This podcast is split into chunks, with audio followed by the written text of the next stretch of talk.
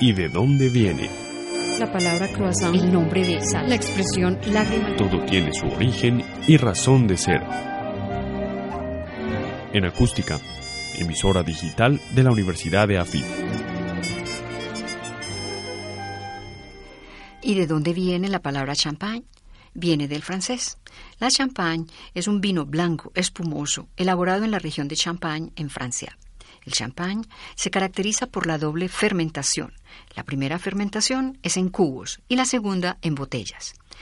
En un principio, al fermentar los vinos embotellados, hacían que estallara la botella.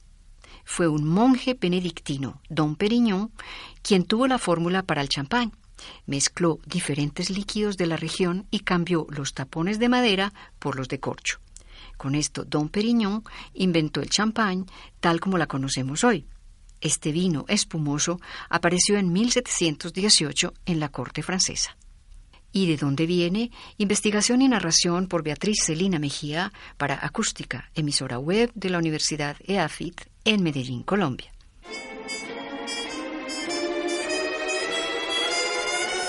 ¿Y de dónde viene? La palabra croissant, el nombre de sal, la expresión lágrima. Todo tiene su origen y razón de ser. En acústica, emisora digital de la Universidad de AFIT.